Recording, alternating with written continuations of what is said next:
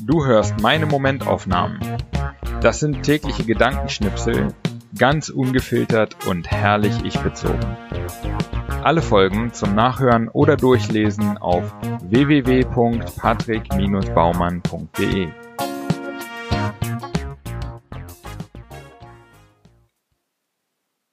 Heute die Momentaufnahmen vom 16. Dezember 2019 bis 31. Dezember 2019. Silvester, das Ende des Jahrzehnts.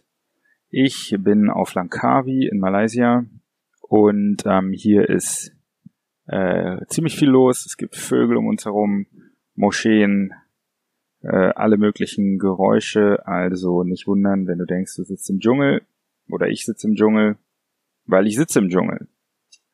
Okay. Los geht's. 16.12.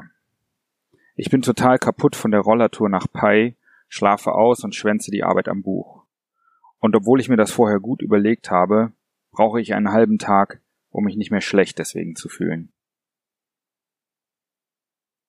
17.12. Ray Dalio nennt radikale Ehrlichkeit gegenüber sich selbst und anderen als eine der wichtigsten Eigenschaften für ein erfülltes und erfolgreiches Leben. Das spricht mich total an. Ich frage mich nur, wie ehrlich und offen ich mit Dingen umgehen soll, bei denen ich mir gar nicht sicher bin. Äußere ich dann einfach nur meine Zweifel? Das habe ich schon öfters versucht und die Erfahrung gemacht, dass mein Umfeld eher irritiert war und ich zu schnell auf Positionen festgelegt werde, derer ich mir gar nicht sicher bin. 18.12. Je häufiger und länger ich an meinem Buch arbeite, desto einfacher fällt mir die Arbeit daran. Mindestens eine Stunde am Stück brauche ich auf jeden Fall. Dann ist Schreiben auch nicht mehr schwer. Andersherum gilt das Gegenteil. Dann ist alles zäh, ich hasse, was ich schreibe und bin komplett demotiviert. Das darf ich nicht vergessen. Schreiben ist leichter, je mehr ich es tue. 19.12. Ohne wirklich Ahnung von manischer Depression zu haben, kommt mir der Gedanke von gestern wieder in den Sinn. Ich sehe beim Schreiben Parallelen zu manischer Depression. Wenig schreiben gleich alles hassen gleich depressiv. Viel schreiben gleich begeistert sein gleich manisch. Es ist ja nichts Neues, dass Genie und Wahnsinn eng beieinander liegen. 20.12. Gestern war ich irgendwie grumpy, und hatte eine leise Ahnung, dass eine Erkältung im Anmarsch ist. Habe darauf gehört, Sport auf heute verschoben und abends ruhig gemacht. Heute konnte ich dann wieder gut arbeiten und Sport war super.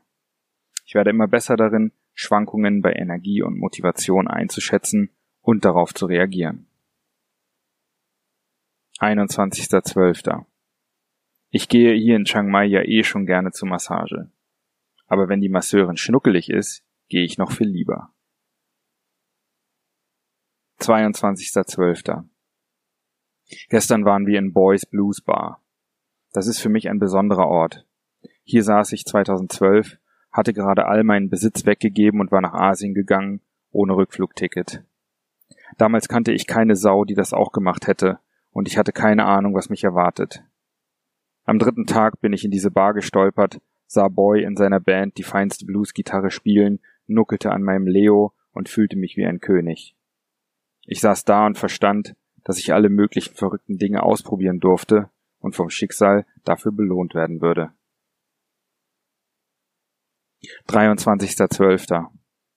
Und ich muss es nochmal sagen, weil ich das Gefühl habe, dass ich in den letzten Wochen etwas wirklich verstanden habe. Gegen Angst vorm Schreiben oder gegen den Unwillen zu schreiben hilft nur Schreiben. Das habe ich schon vorher gewusst. Es gibt nichts Gutes, außer man tut es. Aber intellektuell verstehen und wirklich verstehen sind zwei verschiedene Paar Schuhe. 24.12. Ich höre Jingle Bells über die Straße schallen, welche sich lieblich mit dem Krähen der Hähne und dem Knappern, Knattern der Mopeds in meiner Gasse vereint. Und dann stelle ich mir vor, wie sich hier eine Gruppe wütender Thais gründet, Taigida oder, obwohl das etwas sperriger klingt, Ptagz patriotische Thais gegen die Christianisierung Siams. 25.12.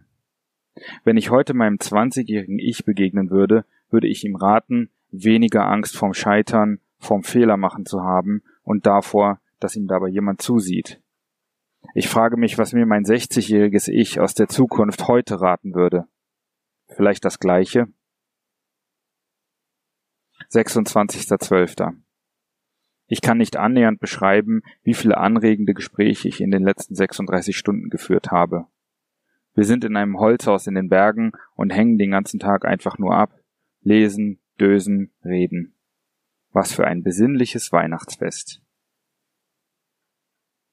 27.12. Morgen ist der traditionelle Jahresrückblick mit Matthias und Christian. Heute bereite ich mich darauf vor, gehe mein Jahr gedanklich durch, nach Kategorien sortiert. Es war ein anstrengendes Jahr, aber auch ein sehr gutes, was zu einem Freud-Zitat passt, das ich heute bei Mark Manson gelesen habe.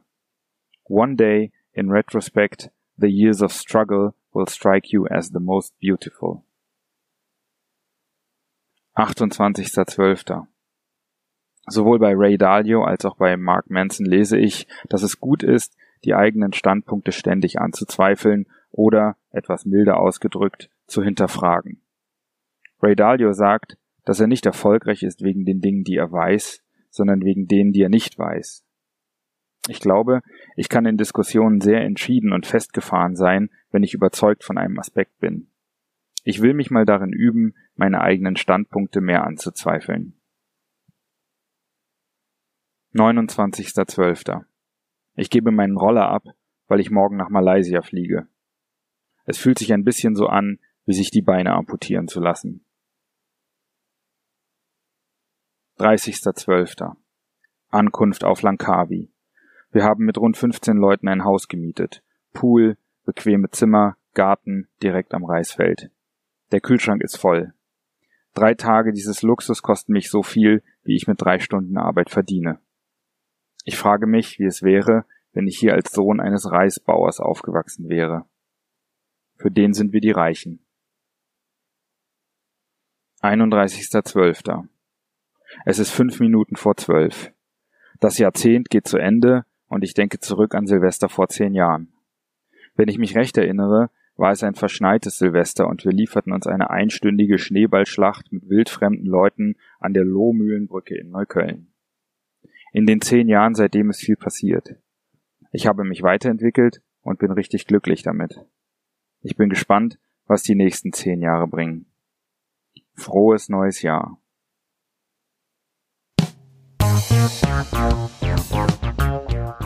Gefallen dir meine Momentaufnahmen und willst du mehr? Dann lass mir ein Like da, abonniere meinen Kanal und auch gerne mein Newsletter auf www.patrick-baumann.de.